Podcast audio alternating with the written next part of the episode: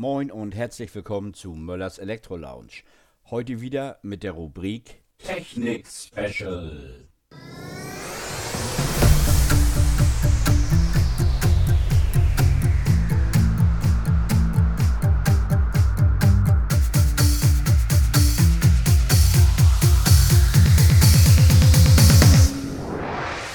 Herzlich willkommen zum Technik-Special Thema Messtechnik. Mein heutiger Gast, mein Kollege Benjamin Samel. Moin, Benny, grüß dich. Moin, Jens, hi.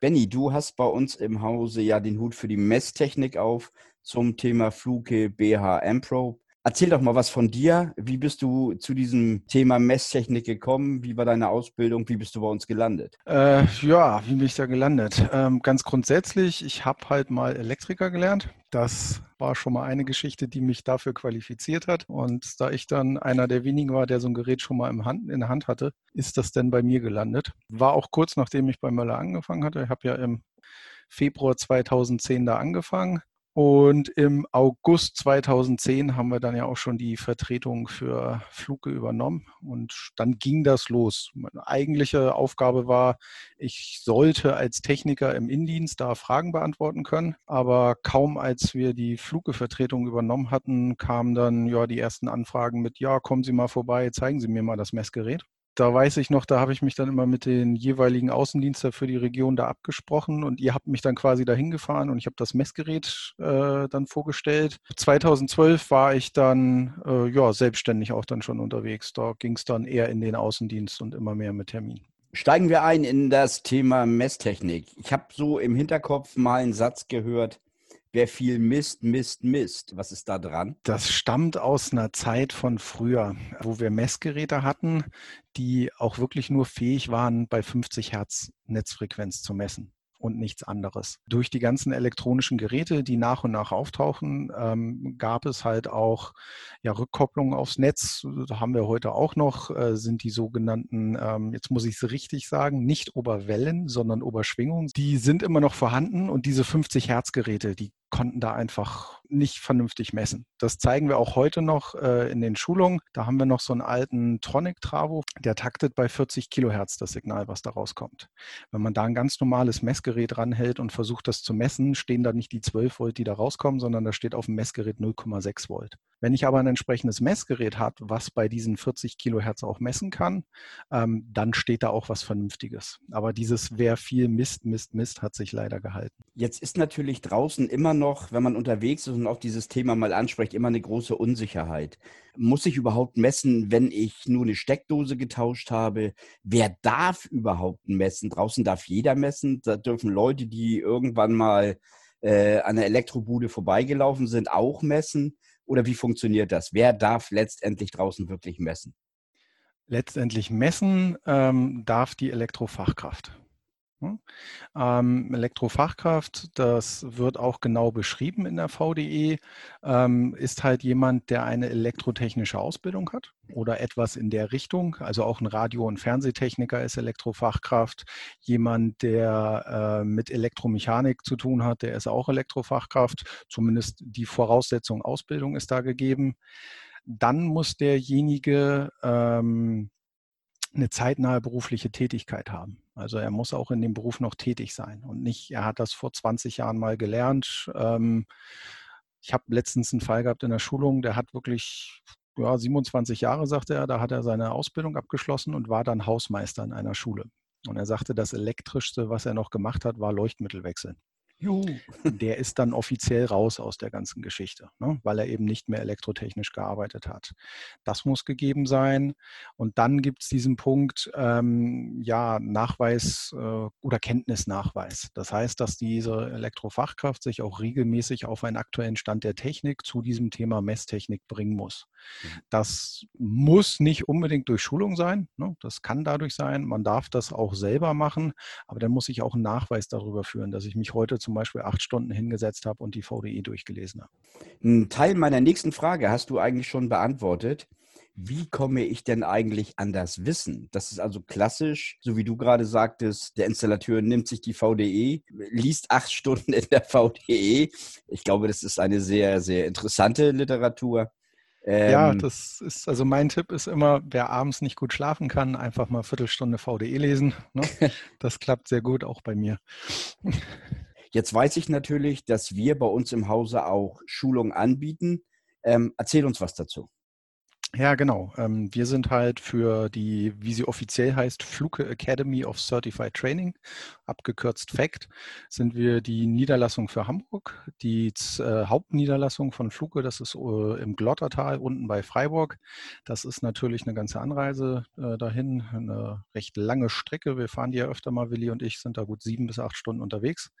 Und deswegen haben wir vor drei Jahren, müsste das jetzt ungefähr gewesen sein, drei, dreieinhalb Jahren eben ins Leben gerufen, dass wir auch Seminarräume in Hamburg haben, wo wir die Schulungen auch durchführen. Wie kann ich mich an diesen Schulungen anmelden? Äh, die Seminare finde ich auf der Fluke Homepage. Äh, das ist ähm, recht einfach zu finden. Einfach auf Mehr erfahren gehen und dann auf Seminare und Schulungen klicken. Da finde ich eine Übersicht über alle Seminare, die es gibt, ähm, zu verschiedenen Themen. Ist ja nicht nur äh, Anlagenprüfung, ist auch Geräteprüfung, Netzqualität, Photovoltaik nicht, sondern Thermografie gibt es auch.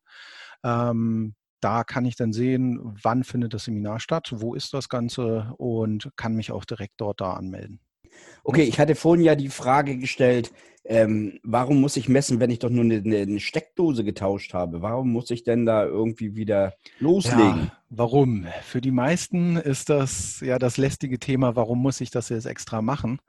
Ähm, das versuche ich aber auch in unseren Schulungen zu vermitteln. Ähm, für den Elektriker ist dieses Zertifikat oder dieses äh, Messprotokoll, was er hat, ähm, eigentlich die Versicherung. Wenn ich eine Installation gemacht habe und sei es wirklich nur eine Steckdose beim Kunden installiert oder der Kunde sagt mir, hey, ich habe da eine Zweifachsteckdose, mach mir bitte eine Fünffachsteckdose draus, bin ich als Elektriker für diese Installation verantwortlich.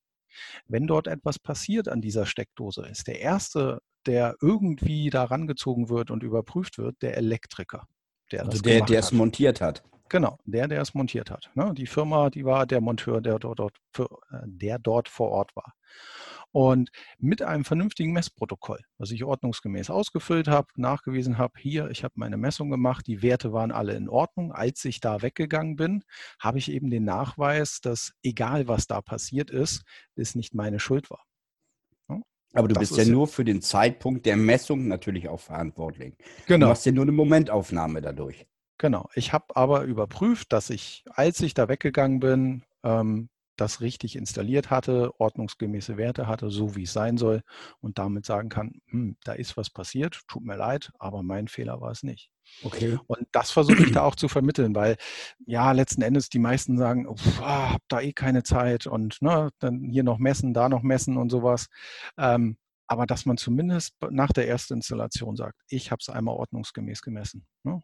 Das ist, das ist das Wichtige, dass der Elektriker sag, immer sagen kann, hier, ich habe ein Zertifikat, ich habe ein Protokoll, da steht alles drin. Welches Gerät von uns müsste ich dafür benutzen, für diese Messung? Für die Anlagenprüfung ist das der Fluke 1664 FC. Das ist da unser Top-Gerät in dem Bereich mit allem drum und dran und sämtlichen Funktionen, die ich brauche, um eine Messung komplett durchführen zu können. Das Ganze auch speichern kann und über eine Software dann direkt in ein Protokoll ausdrucken kann. Das wäre nämlich meine nächste Frage gewesen. Also der speichert die Werte ähm, und entsprechend über PC-Software kann ich dann die Dokumentation ausdrucken, ablegen oder digital speichern, was auch immer. Genau. Okay, die Bezeichnung FC bedeutet was? Das steht für eine Funktion von Fluke, das ist das Fluke Connect. Erzähl uns was ähm, drüber. Fluke Connect ist eine Schnittstelle von Fluke, die Sie in so gut wie alle Geräte jetzt einbauen wollen. Das kommt nach und nach, ist eigentlich hauptsächlich eine Bluetooth-Schnittstelle und vernetzt Geräte miteinander.